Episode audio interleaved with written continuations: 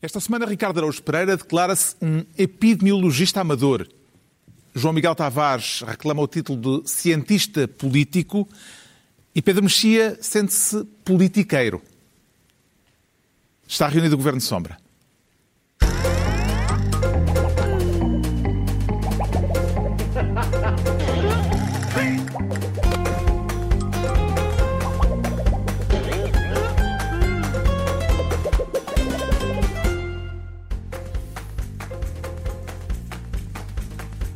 Ora viva, sejam bem-vindos. No final da primeira semana de estado de emergência, ainda só passou uma semana, mas já parece uma eternidade, e vamos ter disto seguramente para muito mais tempo. Há quanto tempo não saía de casa, Ricardo Araújo Pereira? Uh, desde domingo, provavelmente, Carlos, desde domingo. Estás a falar sério? Estou, porquê? Tens mesmo cumprido. Tenho cumprido, sim. Eu acho que é isso. Acho que é desde Quer domingo. dizer que há ao quem, não supermercado? Uma pessoa. Então, às vezes tenho que ir trabalhar, fazer algumas coisas. Não Hum, consigo não. só trabalhar em casa. Desde domingo, e é isto de estar em casa e tal, e, hum, realmente é.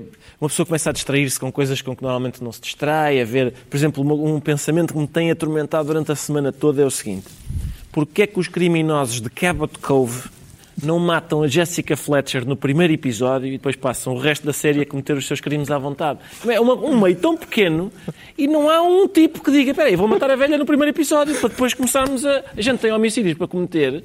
Depois É esse livres tipo de É o tipo de coisa que problemas está- que, sim, se põem. é tipo Muito bem. agora Depois de uma semana de teleconvívio, Pedro Mexia, como é que se sente eh, com gente eh, de carne e osso por perto, embora mantendo, como nós estamos a manter aqui, uma distância social eh, aceitável? Quer dizer, o Aristóteles diz que nós somos animais sociais, mas eu não sou muito. Quer dizer, o Aristóteles comigo não, não faz farinha. Portanto, tem a Mas tarefa não és muito animal ou não és muito Não sou muito, nem uma coisa nem outra, curiosamente.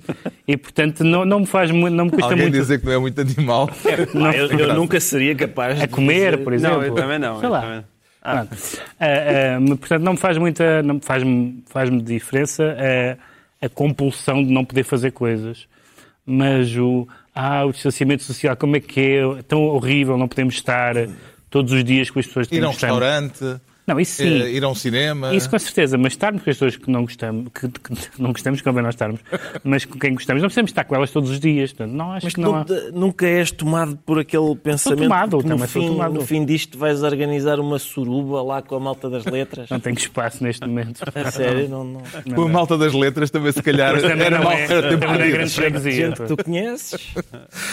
E como é que está o seu nível de paranoia, João Miguel Tavares, ao fim de uma semana de estado de emergência? Ah, eu não, eu não, eu não sou muito dado a paranoias. Eu tenho mais aquela coisa americana do rise to the occasion, uma coisa assim. Eu gosto dessas. Eu acho, acho mesmo que estamos num Com tempo. música de fundo. com música de fundo, exatamente e tal. Ah, Mas há aqui um lado aborrecido que é que a gente não sabe bem quando é que é o to rise, não é? Porque isto nunca mais acaba. Era não, para não- ser a meados de abril, É agora já nos dizem O que vai era haver um planalto. Já não Exato, é pico, já é não planalto. é pico, é planalto. Epá, Será em maio já? já vai em maio, bem, daqui a nada o planalto nunca mais acaba. E nós com coisas para fazer no verão? Sim, epá, sim, sim. Eu acho que isto não se aguenta muito tempo. Eu acho que a pouco e pouco as pessoas vão saindo de casa, Mas- como quem não quer a coisa, sem dizerem Calhar, nada. isso vai piorar a situação. Não, isso, sim, se calhar vai. Sei lá. Já Não, não, é mas também já não se sabe, ideia. não é? O número de mortes pinguinhas, sim. infectados em Portugal e no mundo continua a crescer. Os Estados Unidos já são o país com mais gente infectada a nível mundial. Em Portugal ainda estamos longe do pico da epidemia, que afinal não vai ser um pico, vai ser um planalto. Embora a doença esteja a crescer a um ritmo bastante inferior ao das tragédias de Espanha e de Itália. E é neste ambiente de incerteza que o clima entre os parceiros europeus parece ter azedado de vez. Olha, esse discurso é repugnante no quadro de uma União Europeia. E a expressão é mesmo esta: repugnante. António Costa, indignado com o Ministro das Finanças da Holanda, depois de uma reunião do Conselho Europeu por videoconferência, à distância, portanto, o Primeiro-Ministro eh, português não gostou de ouvir o Ministro holandês, Oxtra, recusar a solidariedade europeia com a Espanha, acusando o Ministro holandês, os espanhóis, de não terem poupado para se defenderem dos vírus. Que não foi a Espanha que criou o vírus, nem foi a Espanha que importou o vírus. O vírus, infelizmente, atingiu-nos a todos por igual. E se nós não nos respeitamos todos uns aos outros, e se nós não compreendemos que perante um desafio comum temos de ter capacidade de responder em comum, então ninguém percebeu nada do que é que é a União Europeia. António Costa diz que perdeu a paciência para ministros das Finanças dos Países Baixos. Nós não estamos disponíveis, ninguém está disponível para voltar a ouvir ministros das Finanças holandeses como aqueles que já ouvimos em 2008, 2009, 2010 e anos consecutivos. O primeiro-ministro português a recordar Dusselblum, uh, o célebre Dusselblum e a, a célebre frase a respeito dos países do Sul que gastam tudo em copos e mulheres e que depois pedem ajuda. Que ilações tira de tudo isto, Ricardo Araújo Pereira, quanto ao grau de coesão uh, no concerto europeu? É, acho que o grau, o grau, de coesão se mantém parecido com o que tem sido. E, portanto, eu, eu não sei exatamente. Mas agora é mais difícil gastar dinheiro em copos e mulheres. É mais difícil, mas eu não, eu não sei exatamente qual, qual é agora. Eu, eu estou habituado a, ser, a ver culpar os pobres por serem pobres. Culpar os doentes por serem doentes é, acaba por ser um passo em frente. Eu não sei o que é que vai, qual vai ser a narrativa. Se estamos a respirar acima das nossas possibilidades ou a lavar as mãos abaixo das nossas eh, necessidades. necessidades.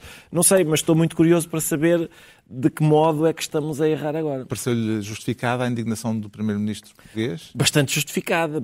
Pareceu-me tão, tão justificada que o, que o nosso Primeiro-Ministro, que é conhecido por eh, muitas vezes poupar nas sílabas e dizer constitucional e institucional, desta vez resolveu dizer repugnante, que é, não vai haver dúvidas uh, lá na, na, Holanda. É possível que o ministro tenha saído inopinadamente atrás de um carro.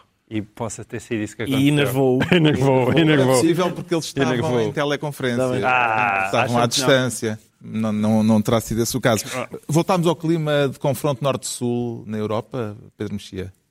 Voltamos ao clima que tivemos sempre em todas as circunstâncias. Em todas as circunstâncias, os países em comboinho, desolidarizam-se uns dos outros. Lembram-se, nós não somos a Grécia, dito pelos outros países todos quase, uh, e lembram-se, porque foi a semana passada, ou há 15 dias, ou há 3 semanas, da maneira como a Europa se portou com a Itália, a União Europeia se portou com a Itália. Portanto, não há uh, verdadeiramente o, o, grande problema do. Há muitos problemas institucionais e democráticos e de outra natureza do projeto Institucionais europeu. ou institucionais? As duas coisas. No projeto europeu. Mas, mas há um problema grande de solidariedade, porque, na verdade, essa ideia de que nós somos todos, no fundo, não é, bem o mesmo povo no sentido próprio, mas somos todos europeus e, portanto, somos todos da mesma família, isso, na verdade, uma e outra vez, é, nota-se que não é sentido nos países. Aliás, o, o, ministro, não apenas o ministro das Finanças, mas o primeiro-ministro holandês, a falar, a falar do, dos eurobonds, ou dos corona bonds, que não é um nome ganhador, uh, que veio dizer que a Holanda não está disponível e outros países não estão disponíveis uh, para, para sequer discutir esse assunto, independentemente do assunto ser a salvação ou não, não, fa, não faz ideia se é ou não, mas não, não está sequer disponível. Portanto, as ideias deles sobre, sobre contas e sobre políticas orçamentais e não sei o que mais mantêm-se inalteráveis apesar do, da folga que a União Europeia agora deu em relação ao déficit, etc. Sem solidariedade não há nenhum clube que funcione. Que consequências políticas é que vê neste murro na mesa por parte de António Costa, João Miguel Tavares? Nenhumas. Da próxima vez, se calhar vão se hum, cumprimentar mais friamente. Se tua... António Costa já disse, entretanto, já depois disto, eh, que eh, se eh, a coisa não se não existir, se a solidariedade não existir e se a coisa não se resolver de modo harmonioso, é, provavelmente isso é, é o fim da União Europeia. Não, a questão do. Eu, eu simpatizo com a ideia do, do, de uma resolução harmoniosa e de os países se entenderem para encontrar alguma espécie de solução. Os ingleses devem estar a rir já agora. De, de, de, pá, eu acho que eles não têm tempo para se rirem neste momento. Tempo senão, para se rir, claro abrem muita boca e respiram mais um vírus e, e portanto, acontece-lhes o mesmo que ao Boris Johnson e tal. É, é, agora, Já agora, o Boris Johnson e o Príncipe Carlos, aquilo está a dar não, em cheio nas altas personalidades não, isso, isso, é uma das coisas engraçadas deste, deste vírus, é que ele tende a começar pelas classes altas, eh, exatamente porque têm mais contactos e tendem mais a viajar para a neve e, portanto, eh, isso tem, tem sido uma, uma característica curiosa deste vírus e acho que vamos vê-lo acontecer mais vezes. Agora, Mas a União Europeia em relação... está em risco? Não. Eh, em relação ao, ao, aos Corona Bonds, se me perguntas, achas que vão existir? Eu digo-te não. Acho que não vão existir. E, e se calhar há um- uma insistência excessiva para que existam, também acho que não leva a lugar nenhum. Os Corona Bonds são a mutualização da dívida. Sim, seja, que o problema é que a Holanda não quer, mas a Alemanha também não está muito interessada. E eles têm ra- razões também internas para não querer. Muitas vezes isto também é, é posto, ah, estão lá aqueles mauzões que só querem o dinheiro para eles. Não, aquilo tem consequências muito hum, precisas e graves dentro daquilo que é o xadrez político nacional e é isso que conta. A mim também me aborrece um bocado que é este olhar para a Europa que nós, todos nós estamos constantemente a querer que a Europa dê provas de amor assolapado. É pau, João Miguel. Se não é- aí, se não é mas nesta espera altura, é amor. Se não é numa altura destas, coisa. Epá, Mas são 20 nós, pandemia- 20 nós abaixo do amor, isso. Se não, é, se não é numa altura de pandemia que há uma solução comum, Mas eu não estou a Epá, dizer que não deve existir uma solução comum, mas os, os, os eurobonds ou os coronabonds são uma solução comum muito particular. E pode existir outras soluções comuns que não Tá bem. passem por aí, porque Então essa, eu elas. acho que essa Estou é mesmo completamente insustentável. E o que eu estou a dizer é, nós estamos constantemente a pedir provas de amor assolapado à Europa.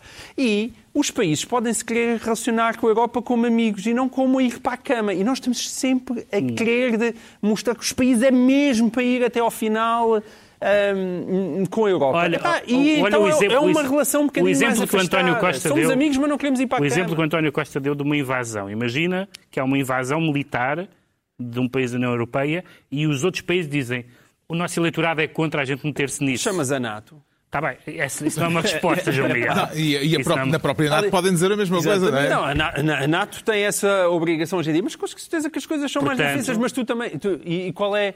E quando tu olhas para a Alemanha, quando olhas para a Holanda, qual é o resultado de um- uma excessiva aproximação? É, de repente vem a extrema-direita, afasta os países da Europa. De uma Ou- ou excessiva seja, aproximação aqui. de, uma- de um excessivo amor à Europa. Isso coloca não é, os não há outros coloca amor, os é a países. solidariedade básica entre as pessoas, como tu tens pela tua família e pelas pessoas que te são próximas.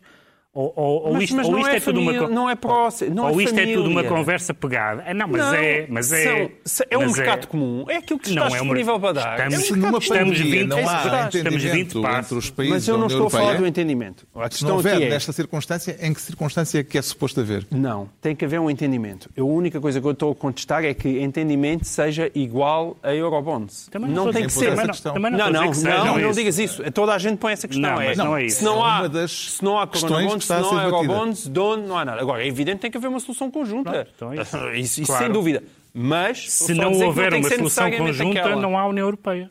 Se- bah, sim, se num caso destes não chegar, conseguirem Pronto, chegar a é nenhuma espécie de entendimento, Esse é o significa que, Que é cada um por pode, si. que é cada um por si. o que era giro era aparecer um vírus que só ataca pessoas que não têm vogais nenhumas no nome. Para este disse Albuline ou Renarnhofa, lá o que é, verem. Eu e nem- mais, e mais. Eu não consegui Era um confirmar como é que vírus- se diz o nome do senhor. É um senhor e, era, e mais, era um vírus que só os apanhava a eles e só se curava com azeite de borba. E depois é que eu queria ver se eles eram solidários ou não eram. Vamos então à distribuição de pastas por esta semana e, curiosamente, o Ricardo Araújo Pereira já tinha escolhido, antes da indignação de António Costa, um ministério que é capaz agora de precisar de reenquadramento. Ricardo Araújo Pereira eh, quer tornar-se ministro do já. Ainda lhe parece uma pasta urgente, Ricardo Araújo Pereira? Sim, eh, talvez, talvez até mais, porque o que se passa é que o antigo. Ahm, O antigo presidente do Banco Central Europeu. exatamente, eh, o antigo Mário Draghi. Mário Draghi. Não, o- O ex-Mário Draghi. O ex-Mário Draghi disse, diz que é urgente mobilizar eh, eh, já todo o sistema financeiro. Com certeza. E, e depois houve a reunião do Conselho Europeu e a resposta foi dada. Foi, a resposta foi dada, sim, mas não me parece, não me parece que o diagnóstico do Mário Draghi seja. ahm, esteja errado. Se dizer, os que- Estados não que é vão bastante nisso, o sistema financeiro é, é credível? É muito, não, não, é muito improvável, porque os que- o sistema financeiro também gosta muito de. de- aliás, é, uma, é um- é um, um cenário comum. O sistema financeiro gosta muito do Estado quando é para eh, ser resgatado e pouco quando é para ajudar. E, portanto, agora, a questão é, de facto, que alguma coisa tem de ser feita imediatamente e que essa coisa tem a ver, provavelmente, com o sistema financeiro, parece-me eh, indiscutível. Até porque o vírus é. Quer dizer, há, há diferentes. eh, O vírus é democrático em, em, a níveis diferentes. Por exemplo, é muito democrático em relação a quem pega, não é? Tanto pega ao Príncipe Carlos como a um varredor Plebeu. eh, plebeu. Ah, já é menos democrático depois na, na- na questão da quarentena, porque o Príncipe Carlos está a fazer a quarentena lá num palácio na, na Escócia e o varredor está num T2 da Rentela. Já, aí já é pedir a um senhor, olha, fique mais três meses aí no seu. É E diferente. estás a falar de um T2 na Arrentela porque é um varredor britânico. É um varredor se britânico que tem uma Portugal- casa na Arrentela. Na Arrentela. Sim, ele tem- Mas se fosse um português era um T0. Por, exatamente. Não, é só- ele só- tem, só sublinhar, vai, todos os dias para, tudo. vai todos os dias para Londres, mas, mas mora cá. Escolheu. E a crise. Não vai porque agora não há viagens. E a crise Então não há. Vai a se, nada. Ah, sim, a crise que se seguirá a crise que se seguirá aqui a este cenário de pandemia provavelmente é menos democrática ainda porque de facto não vai beliscar em nada o príncipe Carlos e vai certamente afetar muitíssimo o desgraçado do varrador. O facto de Mário- Draghi ser italiano, tendo em conta a dimensão da tragédia italiana, será que o coloca numa posição privilegiada, Pedro Mexia, para ser mais sensível ao que aí vem e para ter proposto esta intervenção do sistema financeiro? Não sei se é o facto de ele ser italiano, talvez, talvez torná-lo mais sensível, sim. Mas o, que- o que torna mais o que, tor- o que o torna mais autorizado é ele ter sido o exemplo vivo, um dos poucos exemplos vivos, vivos e mortos, de, de alguém que no espaço europeu deu um contributo relevante para superar uma crise. A, a intervenção do BCE é genericamente reconhecida como um passo importante compra de dívida, tudo isso, para salvar o euro e, e para salvar, enfim, para, para, para ultrapassar o que aconteceu há, há 10 anos ou há, ou, há, ou há 12 anos. E, portanto, ele tem alguma, tem uma autoridade quase única nesse sentido, uma espécie de autoridade de que nós est- estávamos à espera, ou estaríamos à espera em líderes europeus, hum, e que não é muito o caso. Portanto, mas foi como tu disseste, há as declarações e depois há a política real eh, no dia do dia seguinte, não sei se foi no próprio dia, se foi no dia seguinte, que, que imedi- imediatamente inviabiliza. Agora, eu acho que não é possível que não haja uma, posições conjuntas e aproximações. Acho, acho verdadeiramente, como diz o Primeiro-Ministro, se não é agora, não há nenhum momento em que a Europa se Pode vai pôr de acordo. esteja só na fase negocial e esteja cada um Sim, a fazer faz o parte. preço. se, não é? for, se tivermos apenas. Até por uma razão que o António Costa disse. Ele, ele não disse, acho não sei se ele disse qual era o país, mas ele disse há vários países contra, mas há um que está menos contra que os outros, e nós sabemos que esse que está menos contra que os outros é a Alemanha. Embora a Alemanha possa estar menos contra que os outros por causa da senhora Merkel, mas quem, quem vier a suceder à senhora Merkel pode não estar pelos ajustes, porque isto é muito polémico na Alemanha. Tu- Isto é tudo isto. Tudo, tudo isto. E, portanto, a senhora Merkel que está de saída pode até tomar, como tomou na posição do, em relação aos refugiados, uma posição que até é eh, discrepante em relação ao seu próprio partido. Mas a base da CDU alemã não, não é tradicionalmente muito cooperante nestas matérias. Como é que o sistema financeiro, os bancos, as agências de rating eh, podem ser eh, mobilizados, eh, para usar a expressão de Mário Draghi, nesta situação difícil, João Miguel Tavares? Eh, Vê-se alguma hipótese disso acontecer? Ó Carlos, diante dessa pergunta, eu senti-me tentado a levantar daqui e ver se o José Gomes Ferreira ainda está na redação. Tendo em conta o adiantado da hora, eu penso que não estará e, portanto, eu não te consigo responder como é que o sistema financeiro pode ou não reagir. Ou seja, dentro daquilo que é uma perspectiva técnica e económica, porque, por simplesmente, não percebe nada do assunto. Isto é uma vergonha. Agora, Pena a pergunta não. não. me ter sido feita a mim. Agora, eu sou capaz de comentar os efeitos políticos se o sistema financeiro não for bem metido dentro do assunto. Porque isto é o tipo de coisas que pode vir a dar muito dinheiro aos bancos e ao sistema financeiro, se se der o caso, como muitas vezes como já se começa um bocadinho a intuir que possa acontecer, que é os dinheiros a receberem dinheiro eh, à borla, ou ainda com juros negativos, Os bancos. os bancos a receberem esse dinheiro, o sistema financeiro, e a colocarem nas mãos das pessoas e das empresas com juro. Isso sim, eu acho que é um tema politicamente muito sensível. Ou seja, se eles puderem receber dinheiro grátis e vendê-lo a E um vendê-lo. custo, eles passam a ser solidários. Eu, eu, eu isso, eu isso compreendo. Passam a ser solidários com quem? Como, quer dizer, com esta situação, passam a querer participar querer- esforço. num- Não, isso esforço. passam a querer participar do esforço. É evidente que depois desta situação nós não podemos chegar à conclusão de que quem, a quem saiu a sorte grande foi ao sistema financeiro e aos bancos. Isso, isso é preciso imenso, imenso cuidado. Porque com esta giga-joga, isto podem ser ah, milhões e milhões. De repente, o senhor Ricardo Salgado está a dizer hum, bolas, devia lá ter estado nesta altura. As medidas do governo no sentido de arranjar ventiladores para as empresas, foi a expressão usada pelo Ministro da Economia, Pedro Cisa Vieira, parecem-lhe no bom sentido? Quer dizer, as medidas vão sendo, infelizmente, elas semana a semana vão, vão, modi vão se modificando. Porque está tudo a, a aprender Porque em tudo movimento está a aprender. também, é? Havia a questão do layoff em que as empresas tinham que demonstrar uma perda de 40% nos três primeiros meses e que, os- e que as empresas explicavam, espera, isto nos três primeiros meses ainda não perdemos, vamos é perder tudo agora em abril. E, portanto, esses 40% já é só no último mês, as coisas têm estado a pouco e pouco a, a serem apuradas. A questão é qual é que é a fundura do bolso de Mário Centeno neste momento. E eu duvido que seja grande. Portanto, Daí esta pressa toda de António Costa é que nós precisamos de dinheiro e precisa-se de injetar dinheiro, senão não há, o próprio Estado não vai ter o dinheiro todo para colocar nas mãos das empresas, não é? E claro que se nós nos começamos a endividar, eu consigo perceber esse problema. Se, se voltamos aos Lá juros do tempo da troca... agências de rating. Se vêm os juros do tempo da troca e as agências de rating a mandarem-nos outra vez para o caixote do lixo, lá vem outra vez o FMI, mas o FMI também desta vez eu não sei se consegue acolher a 150 países em simultâneo. Quer dizer, é uma loucura, isto é uma coisa realmente nunca vista. Eu diria, sem perceber nada disto, que, olha, imprimam dinheiro, porque... Mas aí vem a inflação, mas é porque isto é simultaneamente uma crise na procura e uma crise na oferta em simultâneo, e com uma dimensão destas nunca ninguém viu. Portanto, estamos todos a viver isto pela primeira vez. Nesse aspecto, é giro para quem quer escrever memórias, e, e vocês todos são poetas e escritores. E, portanto, ah, em 2020 E quem quer escrever discursos?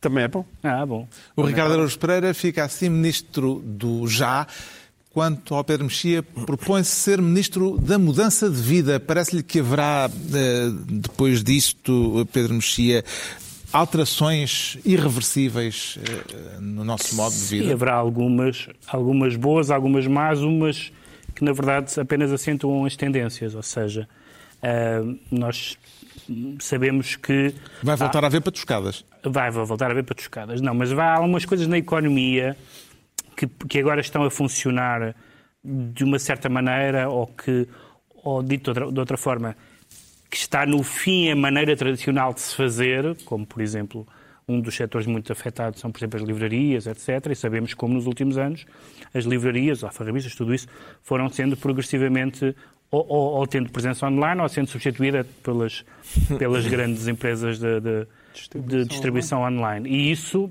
agora pode ser não apenas uma- um caminho paulatino, mas uma razia. charada final. Uma charada final. Espero que não. Acho que é bom, não tenho nada contra as empresas online, mas acho que é bom que continue a haver. E o mesmo se diga de outras, de outras livrarias. E é o mesmo se diga de outras áreas. Por exemplo, os jornais, os jornais em papel. Será que isto não pode f- eh, dar aquele clique de dizer oh, realmente as pessoas hoje em dia já não precisam do papel porque, como se vê, continuam a ler os jornais online, etc. O teletrabalho, a quantidade de empresas ehm, e de instituições que podem perceber que perfeitamente com as pessoas a trabalhar em casa funcionam tão bem ou, ou quase tão bem. Portanto, pode- E, e hábitos sociais, como eh, este distanciamento mesmo nos hábitos que sociais, mesmo nos está agora em sociais, Fim do bacalhau. o fim do bacalhau. Fim do bacalhau. Mesmo os hábitos sociais, os hábitos sociais, não, não o bacalhau, mas havia alguns hábitos que já estavam a mudar. Se há uma coisa que nós temos lido os sociólogos e até os sexólogos a dizer, é que a internet afastou as pessoas. Que eu não, não sigo a vida sexual dos adolescentes, até porque é proibido, mas eh, eh, as pessoas que estudam isso dizem que a distância hoje já é vivida de uma forma bastante portanto, mediada, não é? Através de, de- através dos telemóveis, através dos WhatsApps, através de todas essas coisas, mas que já é uma que já é uma relação menos física no sentido tradicional do termo de contacto pessoal e portanto Isso pode algumas- acentuar-se. Acho que se pode acentuar, eh, se pode acentuar. Não sei o que é que as pessoas estão a fazer em casa ah, nestas, nestas semanas, mas imagino que também haja muita vida amorosa a decorrer à distância, ah, que não é bem vida amorosa, mas enfim, é uma espécie de. Um sucedâneo. É uma espécie de sucedâneo, é caçar com gato. Já está a habituar-se ao teletrabalho, Ricardo Araújo Pereira? Oh, Carlos, eu- o meu problema sempre foi mais com É o só um? trabalho. Eu com o tele posso bem. É, é, todos os preguiçosos como eu, o problema que têm é com a parte do trabalho. Ah, e até porque eu, o- o- basicamente o meu trabalho é estar em casa ah, sossegado, a escrever coisas que deem vontade de rir. Ah, E olhando isso para o resto do mundo e não apenas para o caso pessoal. Não para o resto do mundo. Acho, é, quer dizer, foi aquilo que já vimos antes. Acho, acho tudo muito preocupante. Eu, eu, antes de vir para cá, estava a ver no, no, muito rapidamente, estava a ver no Washington Post um texto de uma senhora chamada Danielle Allen, que é uma professora de Harvard, que disse que se tinha reunido com uma série de colegas, uma, uma equipa de economistas, cientistas sociais, advogados e filósofos, que estavam em consulta muito próxima com peritos em, em saúde pública e tinham chegado à, à conclusão de que havia, há basicamente três maneiras de sairmos disto. Uma é que chamam a rendição, que pelos vistos é que o Bolsonaro quer, que é deixar a doença percorrer o seu caminho. Uh, e ela diz que essa, mesmo que não fosse moralmente, mesmo que não fosse moralmente uh, e eticamente questionável, dizer, ok, vamos partir para uma situação em que vamos, a partir de deixar morrer 2 milhões de americanos, ela diz que, mesmo do ponto de vista económico, isso é catastrófico. A segunda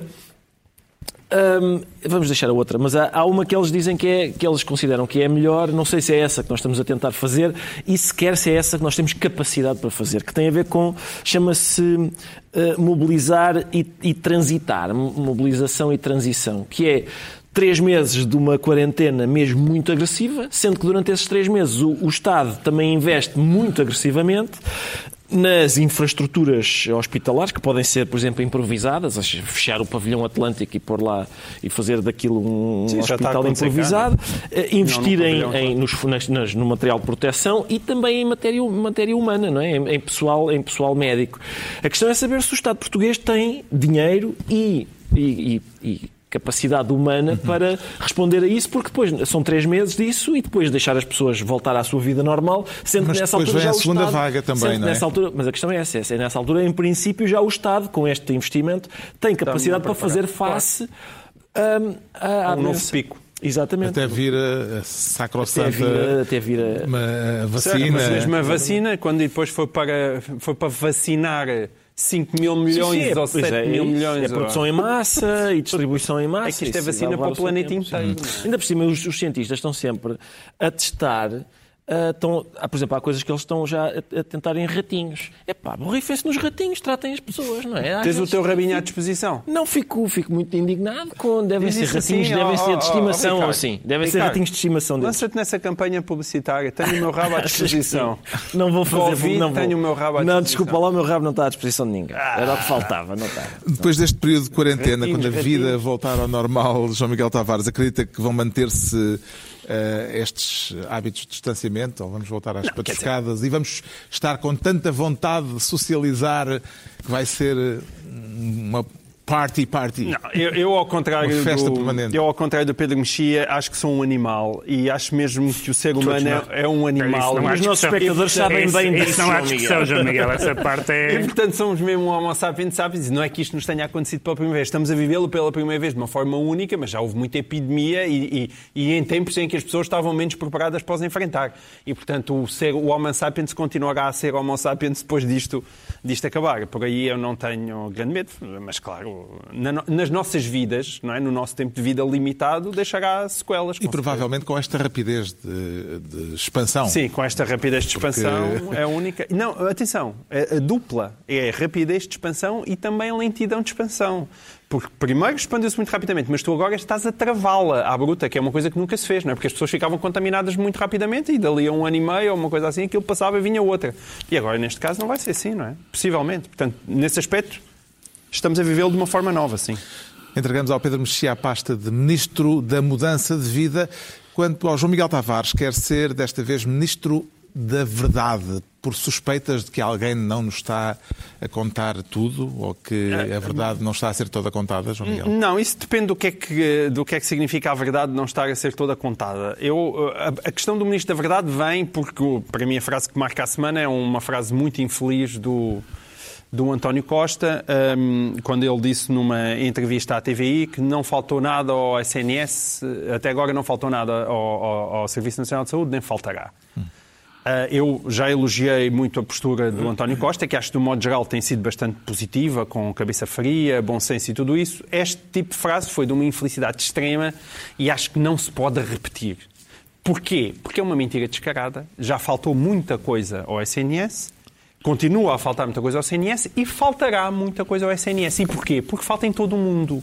Se falta nos Estados Unidos da América, certamente vai faltar em Portugal. Pensava que era também dos números de infectados e de E mortes é, que queria falar. não, é, é por é- é também dos números de infectados, ah, porque tem a ver muitas vezes com, com divergências de interpretação, às vezes ah, também tomadas de posição muito rápidas, como a questão do Salvador Malheiro, não é? Sim, o Que é um Presidente da Câmara do Ovar eh, já por duas vezes veio pôr em causa os números oficiais da Direção-Geral de Saúde. As declarações dele fazem-no desconfiar de- da veracidade dos números que estão a ser revelados? Não. Fazem-me duvidar, eh, às vezes, do rigor científico desses números ou que esteja imple- implementado um sistema suficientemente eficaz para captar os números com o rigor que a situação exigia. Mais uma vez, não é exclusivo de Portugal. Ainda hoje estava a ouvir eh, as famosas conferências de imprensa do Andrew Cuomo, do governador de Nova Iorque, ele estava-se a queixar a mesma coisa. Às vezes a dificuldade dos próprios hospitais darem os números, porque os hospitais estão assoberbados e eu imagino que a primeira preocupação seja andar a salvar pessoas e não a colocar números no computador e e a preencher mapas Excel. Mas faz sentido Agora, isso- haver eh, autarcas a fazer boletins eh, avançando com números assim a Não, esmo? Não.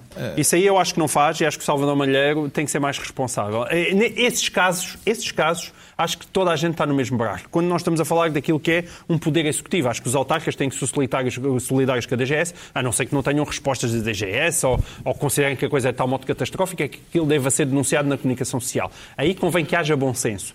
No caso dos jornalistas, atenção, que eu já disse isto aqui, é preciso ter algum cuidadinho, porque depois quer-se uma espécie de unanimidade nacional, como se os jornalistas não, não devessem fazer certo tipo de perguntas ou, ou levantar certas questões ou, ou passar determinado tipo de reportagens. Acho que o jornalismo continua livre e é bom que, que, que continue.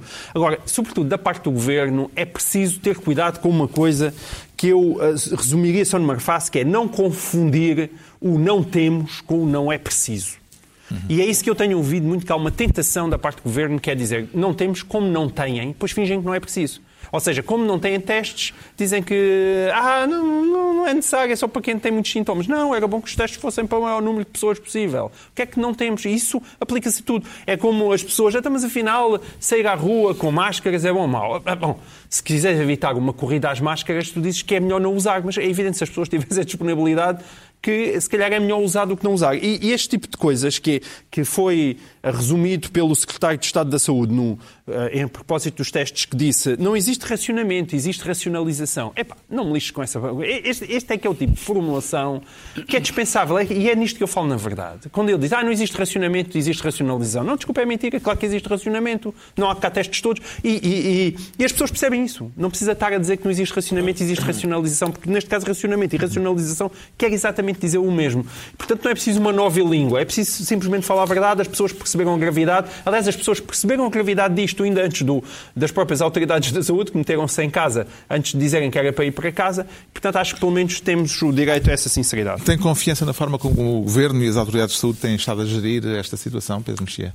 Estes dois casos que o João Miguel disse são de natureza diferente, como ele, aliás, também disse. Uma coisa é a questão da, das declarações do António Costa, que foi, foram amplamente desmentidas pelas pessoas do- no terreno, médicos e enfermeiros, pelas respectivas ordens, mas também pelo- pelos próprios. Isso, isso é uma coisa. Outra coisa diferente é esta, essa polémica com, nomeadamente, os autarcas sobre o número de vítimas, etc. Eu, eu consigo compreender a aflição do- do- dos autarcas que estão no terreno. Acho que que essas dúvidas devem ser levantadas internamente. Creio que neste, neste momento tudo que, tudo que tenha como resultado descredibilizar as autoridades de saúde é extremamente negativo e tudo que contribua para o alarmismo é, é extremamente negativo. E queria fazer uma nota, uma nota de pé de página, porque durante esta semana no nosso diário de emergência falei da situação de Timor, por causa da, de, uma, de, uma, de uma notícia que tinha vindo a público sobre Vindo a público. a público, no público, sobre eh, uma espécie de levantamento contra alguns cidadãos portugueses, professores portugueses.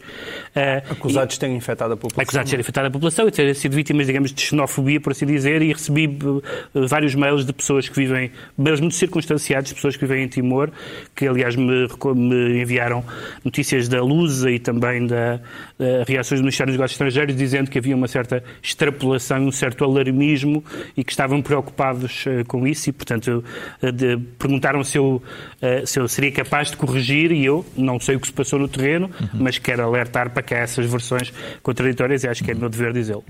Como é que avalia, eh, Ricardo Araújo Pereira, a forma como a doença tem estado eh, evoluir em Portugal por comparação com aquilo que se passa em Espanha e Itália? Bom, eu ainda hoje vi um gráfico sobre de, das curvas, como toda a gente, acho eu, estou, tenho estado a monitorizar isso todos os dias, com, com alguma esperança, e de facto a nossa curva está muito mais bonita que a curva dos outros. Eh, os outros têm, têm curvas muito, muito pronunciadas para cima e a nossa está, está a manter. Estamos a crescer na ordem dos 20% por dia Exato. e em Espanha e Itália o crescimento tem sido na ordem dos 40%. Foi Sim. durante muito tempo na ordem dos 40%. De resto, parece. Aliás, esta sexta-feira voltou a bater-se um novo número, um novo recorde de mortos em Itália. Parece indicar que Quase estamos mil. longe do, do pico ainda lá, não é? Isso, é, isso, é, isso é realmente trágico, é muito preocupante. E a nossa, de facto, a nossa linha tem, tem regi- registado uns aumentos que, sendo preocupantes, são, apesar de tudo, em comparação, tenos, o que anima. Ahm, de resto, não te relação... excessivamente, apesar de tudo. Re- Anima um ao- bocadinho. Sim, Porque os um internatos, é por exemplo, subiram imenso. Mas dobraram. eh, Isso é- em relação ao esse é é Costa, problema. era acho que aquilo que o Pedro e o João Miguel disseram. Ou seja, eu, eu fiquei, fico até surpreendido com. ah, Isso, isso dá alguma confiança, não é? A, a- a postura firme do Costa. Firme não só em relação ao vírus, mas agora até em relação a. A ministros estrangeiros, não sei se, ele, se algum bicho o mordeu também, porque ele ficou com. E há, um- há um certo ânimo, há um ânimo que eu não. não que, é, que, é, que é admirável, acho eu, ah, eh, por um lado, eh, difícil de compreender por outro. Eu acho que se qual- qualquer pessoa que tivesse sido apanhada por este, por este imprevisto não estaria com aquele ânimo de forcado da cara que ele às vezes exibe. E, e esse ânimo é- acho eu que é positivo, para, porque dá uma, passa uma imagem às pessoas de comandante confiante. Depois, quando ele diz que, que não falta material, nem, nem vai faltar, já está a entrar naquela. Eu já nem diria.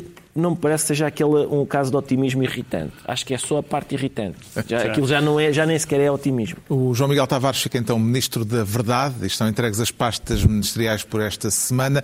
Agora, a altura para, acelerando o Pedro Mexia, se declarar politiqueiro. Tem visto politiquice na reação à, à reação ao Covid-19? Alguma política, isso aqui no sentido bastante amplo para designar toda a espécie de eh, discurso sobre causas e consequências eh, do vírus.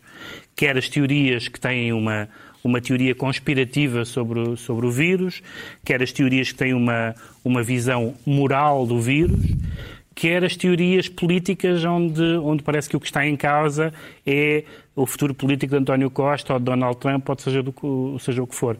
Tudo isso é verdade, tudo isso, ou melhor, a segunda parte.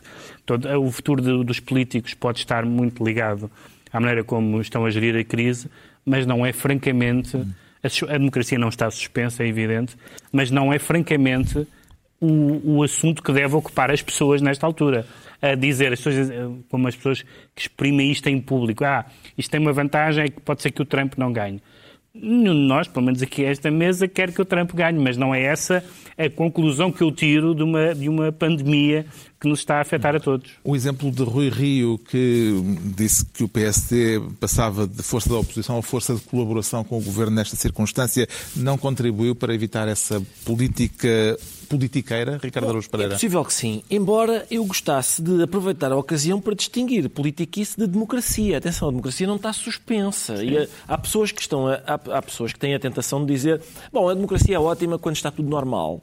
Ah, Quando a, quando a situação é grave, realmente são precisas outras medidas. Não, não, não, não. É, é o contrário. Ou seja, a Até já democracia... fala em Bloco Central, não é? Exato, a democracia é muito necessária Sim, quando as eh, situações são agrestes. José Miguel Júdice pôs a hipótese de muito breve prazo ser necessário um bloco central, com o PSD a entrar no governo. Parece-lhe que faz sentido essa hipótese, João Miguel Tavares? se, o, se o país ficar em cacos, sim. O chamado Governo de Salvação Nacional. Se, o- se o país, se o país ficar em cacos, po- pode ser preciso, sim. Eu, eu acho que é daquelas coisas que hoje em dia é, é- é um- uma aposta no Euro Milhões. Não, não se sabe, não- verdadeiramente não se sabe. Depende. de- eu acho que, ninguém deseja isso, porque aí uh, toda a gente sabe que quando se mete o centro no governo, o quem ganha são os extremos, mas pode vir a ser necessário. É, Aliás, para opinar sobre alguns aspectos desta, digamos, eh, desta polarização política que o João Miguel Tavares veste esta semana à farda de cientista político, não sei bem que tipo de farda será, eh, há, uma farda própria, não? E não, isto encaixa bem naquilo que o Pedro Mexia estava a dizer. Não, eu, eu não sei qual é a farda própria de cientista político, eh, mas reconheço aquelas pessoas que têm, ou que usam, ou têm uma grande vontade de usar a boina,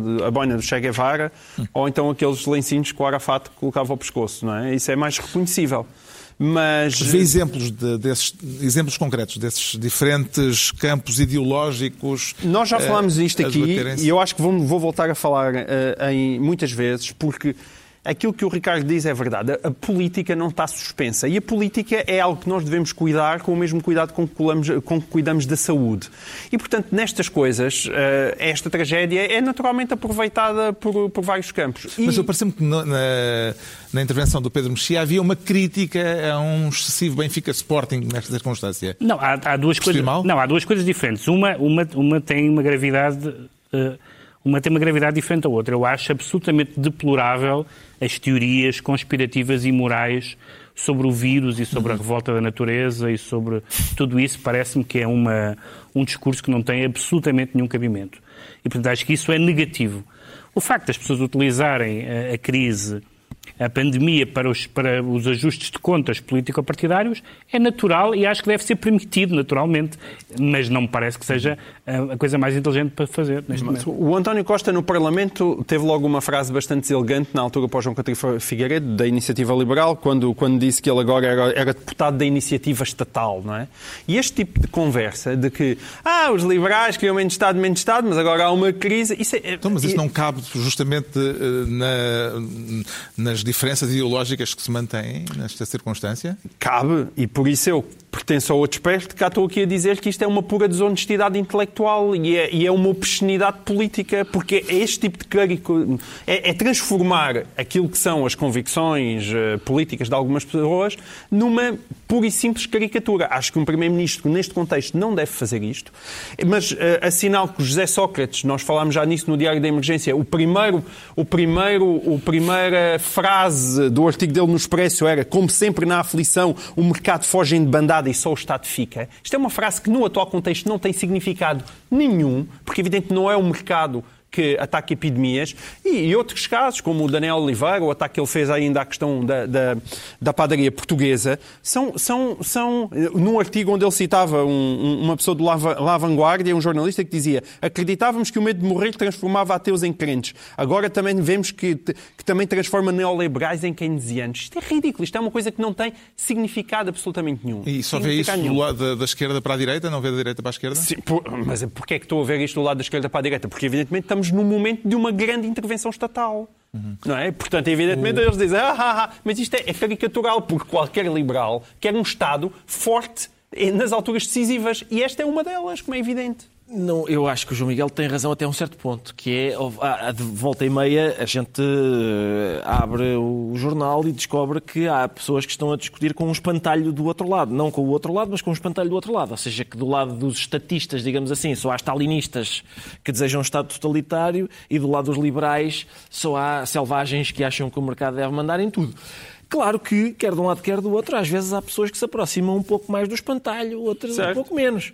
E, portanto, quer dizer, mas aqui é, é óbvio, atenção, é óbvio... mas aqui o espantalho é Primeiro-Ministro António Costa, é José Sócrates, é Daniel Oliveira, já, já há demasiados espantalhos não, não, não, mas atenção, é óbvio, a fazerem que, é óbvio que tem graça que, por exemplo, uma, um deputado como o da Iniciativa Liberal esteja agora a ter, a, a, ter umas posições que são bastante, digamos, longínquas daquilo que costuma ser o programa político. É óbvio que tem graça quando o CEO não, da padaria portuguesa... Mas Não é verdade, quando o CEO, é opa, desculpa lá, quando o CEO da padaria portuguesa ainda há meses estava a dizer epá, eu, eu quero que o Estado não se meta nos meus negócios... Mas estás a, estás a, tens a noção... Nomeadamente aumentando noção, o salário mínimo. E passado são... seis meses está a dizer eu quero que o Estado se meta nos meus oh, negócios. Ricardo, a, a tens a noção que são assuntos... mandou fechar as padarias. São, assuntos, são assuntos muito diferentes. A intervenção do Estado na vida... as padarias, não padarias não, foram mandadas fechar. Não, não, desculpa. Não, não, não. Não, não, pode, desculpa. É, continuam a servir, mas têm que estar fechados.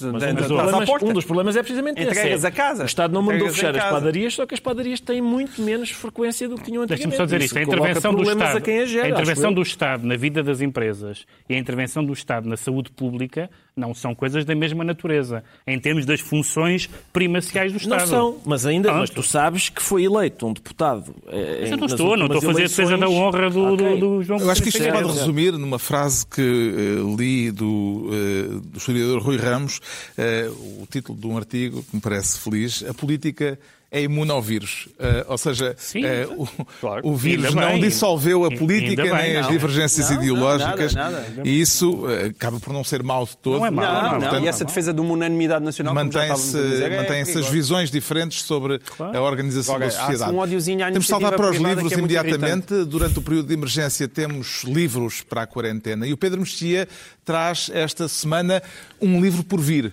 Sim, é um livro por vir. Como eu disse, as livrarias e os alfarrabistas estão particularmente afetados e, portanto, todas as compras que as pessoas façam online são muito bem-vindas, mas também há outras formas de financiamento de, de projetos editoriais, como é o caso do crowdfunding, e eu trouxe um, um, um desses projetos, que é um livro sobre o Ozu, o cineasta. Essa é a edição americana. Esta é a edição americana. Eh, Há um projeto de, de- de edição deste livro. Há muito poucos livros sobre cinema. Trouxe este porque foi um livro para o qual eu contribuí, mas há muitos outros projetos através do, da plataforma. Em termos de crowdfunding, não é? Já Em termos de crowdfunding, exatamente. Sim, está em curso um um crowdfunding o para a edição E- portuguesa desse não, não, livro. não contribuí no livro, não. Eh, Quem mas- quiser, quem quiser é um dos- pode eh, contribuir E, para exemplo, que o livro aqui venha é um, a ser editado aqui é um caso típico que há, muitos, há muito poucos livros sobre cinema no mercado português e, portanto, as pessoas podem, nas suas casas, ajudar, a- a- através da pré-compra, a que se editem livros como este e há muitos outros livros. O João Miguel Tavares Muito rapidamente, que eu já percebi que tu estás eh, a acelerar muito. eh, eu não trouxe um livro, mas trouxe um, um site que redescobri através de uma notícia do público, que é o portal das revistas de ideias e cultura. Eh, para quem está fechado em casa e não pode ir às livrarias e também não quer mandar vir, eh, esse, esse portal tem imensas revistas. Tem, tem revistas anarcossindicalistas, e, eh, neorrealistas, modernistas, e portanto são revistas eh, importantes nas histórias da- da- das ideias portuguesas, sobretudo do século XX, e há tudo. Está lá o É Integral do. Tempo e o Mod, está lá o- a, a Seara Nova, os 1648 números da Seara Nova, 1604. Ah, está lá o Orfeu, e vão estar muitas outras ao- até ao longo de 2020. É um trabalho extraordinário.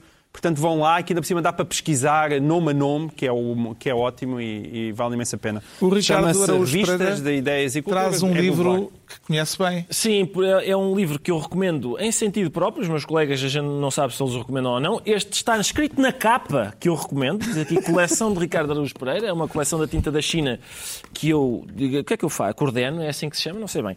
Ah, Pacheco, e eu- é que- Não, senhor. Não, senhor. Porquê é que eu Pacheco trago? é que eu o trago? Por várias razões. Primeiro, eu não ganho nada com isto. Atenção, não se preocupem, não ganho nada com o assunto. Eu faço a coleção da tinta da China. Nem o Mark Twain. Por gosto. O Marco Twain também já não E ganha. não soubeste negociar o teu contrato. Se o- Qual contrato? Eu faço isto porque gosto de fazer isto. Eu não tenho nenhuma participação na tinta da China. Alguns imbecis, às vezes imbecis, mesmo com C, que dizem isso, não, não, não ganho nada, não tenho nenhuma participação nisto.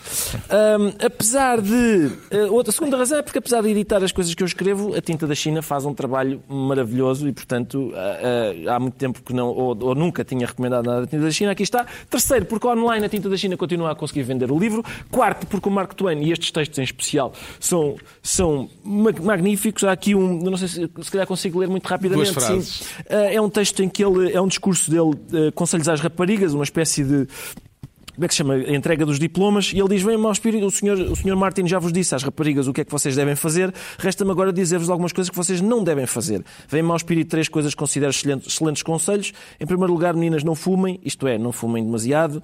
Em segundo lugar, não bebam, isto é, não bebam demasiado. Em terceiro lugar, não se casem, isto é, não se casem demasiado.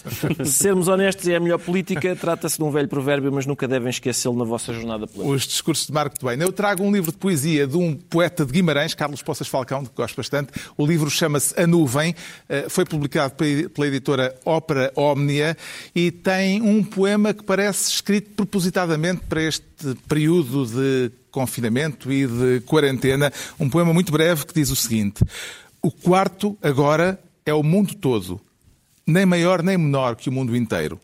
Dantes ia eu aos múltiplos lugares. Venham agora esses lugares